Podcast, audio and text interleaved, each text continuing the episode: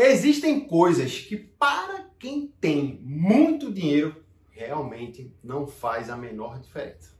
Mas se você ganha pouco, pode causar vários danos. Se você quer saber quais são essas cinco coisas que pode estar arruinando o seu orçamento, fica até o final desse vídeo.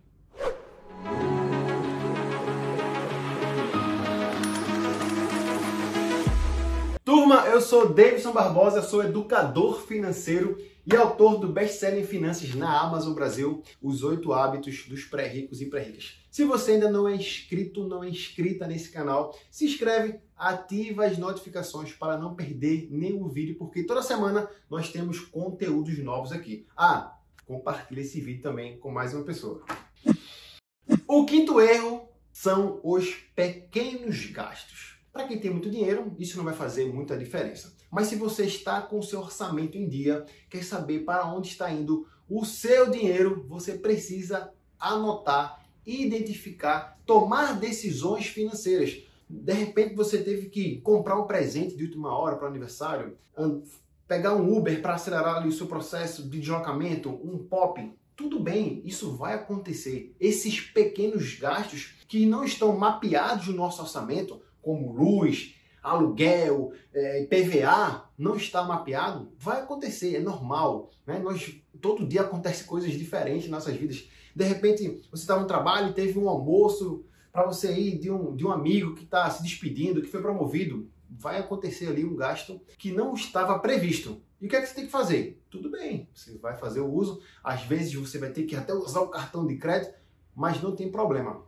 identifica esses gastos, leva para sua planilha de controle, anota para que no próximo mês você possa já fazer alguns ajustes, tomar decisões financeiras inteligentes baseado naquilo que deu errado, naquilo que fugiu do planejamento.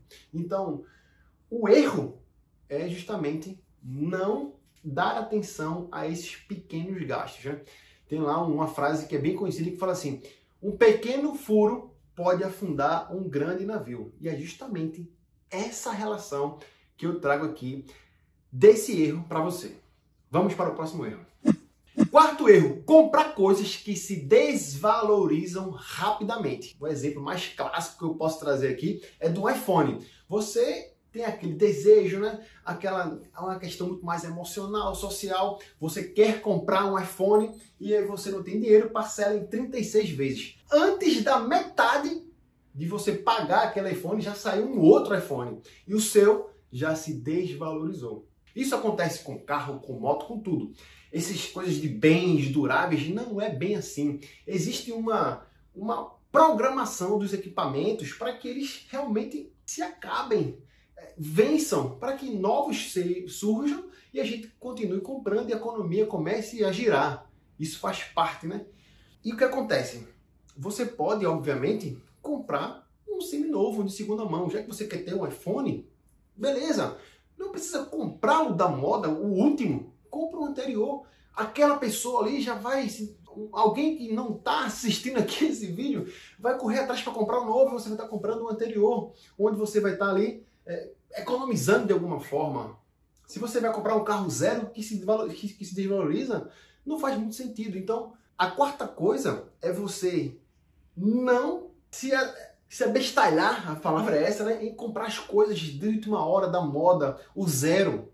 Calma, compra o anterior, tá? Vai surtir 99% dos mesmos efeitos daquele que você deveria comprar, sendo zero, sendo novo. E às vezes você não vai precisar parcelar, a perder de vista, você vai estar ali com seus gastos controlados, beleza? Terceiro erro é tomar decisões financeiras atreladas a empréstimos e financiamentos. Imagina que nós não temos o hábito de poupar. Fomos treinados para trazer o dinheiro do futuro para o presente e começar a usufruir daquele dinheiro que você ainda não ganhou. E quando você traz o dinheiro do futuro para o presente, através do empréstimo, através de um, de um financiamento, você está comprando dinheiro no tempo. O dinheiro que você ainda não recebeu, você traz para agora, compra lá o seu carro, compra lá a casa, compra lá o iPhone, seja lá o que for, e aí você vai pagar juros por isso. E esses juros é muito caro. Você está comprando dinheiro no tempo. Então, o erro é financiar tudo, comprar tudo através do crédito. A gente não poupa, poupa, poupa e compra. A gente compra, depois paga, paga, paga, paga. Nós fomos treinados para isso. A ideia é junta o máximo de dinheiro possível, dá uma entrada grande, compra aquilo ali e o restante que ficou ali tenta se tenta pagar o mais rápido possível. E assim a gente vai conquistando nossas coisas. Pode ser uma saída ou poupa, poupa, poupa e compra, compra à vista, compra com desconto. Se você está colocando tudo no financiamento, tudo através de empréstimo, está trazendo dinheiro do futuro para agora, para usufruir no carro, na casa, no telefone, na viagem, os picos, um pouquinho, pouquinho, daqui a pouco você está pagando juros, metade do seu salário, metade do seu orçamento. Não compre tudo financiado, não compre tudo com juros, não compre tudo com empréstimo. Tenta fazer o exercício ao contrário. Poupa, poupa, poupa, compra.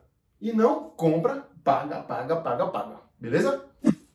Erro número 2. Não tem um colchão financeiro. Não tem uma reserva de emergência. Quando você vai precisar do dinheiro, né? As coisas acontecem quando a gente menos espera. No carro, o carro bateu, a geladeira quebrou, alguma coisa na casa, a laje furou o teto, infiltração, não sei. Né? Uma emergência médica, teve que comprar medicamento que não estava naquele orçamento ali, e aí você não tem de onde tirar dinheiro, ou então você ganha pouco e não está conseguindo juntar nada. Não tem ali um crédito para fazer aquilo. Você vai pegar um empréstimo, você vai vai financiar, vai fazer alguma coisa para poder comprar a, a, aquele medicamento, para poder pagar o carro que você usa, para poder consertar a geladeira.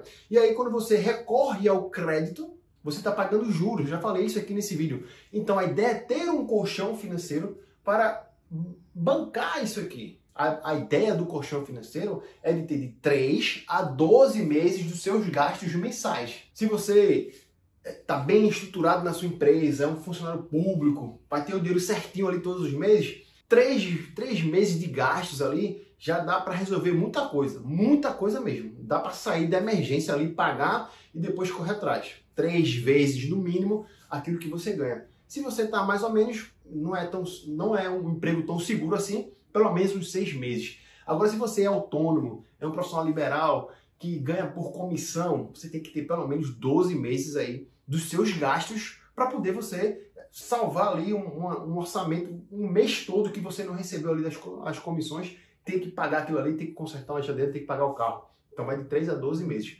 Tenha sempre um colchão financeiro para você não precisar recorrer ao crédito. Se você vai recorrer ao crédito, você vai pagar juros por isso, beleza? E por fim, o erro de número 1. Um. O erro primordial é justamente não se educar financeiramente, que não é o caso de você. Você já está aqui no canal de finanças querendo entender melhor sobre educação financeira. A gente passa 10 anos na escola aprendendo sobre é, química, física, biologia, forma de baixa, as coisas que a gente não vai usar no, dia a dia mas não tivemos nenhum momento sobre finanças pessoais. O que é que eu vou fazer quando receber o primeiro salário? Onde que eu coloco para uma grana para me aposentar mais confortavelmente? Como que eu faço para tomar decisões para comprar um imóvel, para comprar um carro? Nós não tivemos educação financeira. Se você não se dedicar meia hora, uma hora por dia, duas horas por semana, você vai ser comum, vai gastar o dinheiro de acordo com aquilo que te dissem para fazer, de acordo com aquilo que seu pai, que seu avô fazia, do mesmo jeito, repetindo padrões, e muitas vezes né, essas crenças já estão instaladas e você nem percebe e vai gastar o dinheiro da maneira errada, não vai tomar decisões financeiras inteligentes, vai deixar o dinheiro na poupança, vai deixar ele na conta corrente, vai pegar um consórcio, vai pegar aqui um título de capitalização, o que o gerente do banco te disser é verdade, está dito, você não tem noção a diferença entre Selic, CDI, CDB, você não sabe nem o que estou falando aqui, se dedica pelo menos aí meia hora por dia, escuta um audiobook, pega um livro de educação financeira, muda a sua mentalidade, muda os seus padrões, muda os seus hábitos, muda os seus hábitos para mudar de vida, para mudar suas finanças.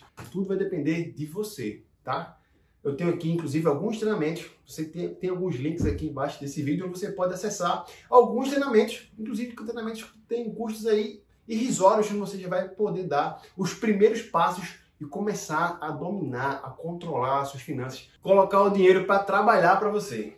Se ligou aí nesse erro? Então, se eduque financeiramente. Beleza, turma? Não se esqueça de se inscrever no canal, ativar as notificações. Toda semana tem vídeo novo aqui. Compartilhe esse vídeo com mais alguém e até o próximo vídeo.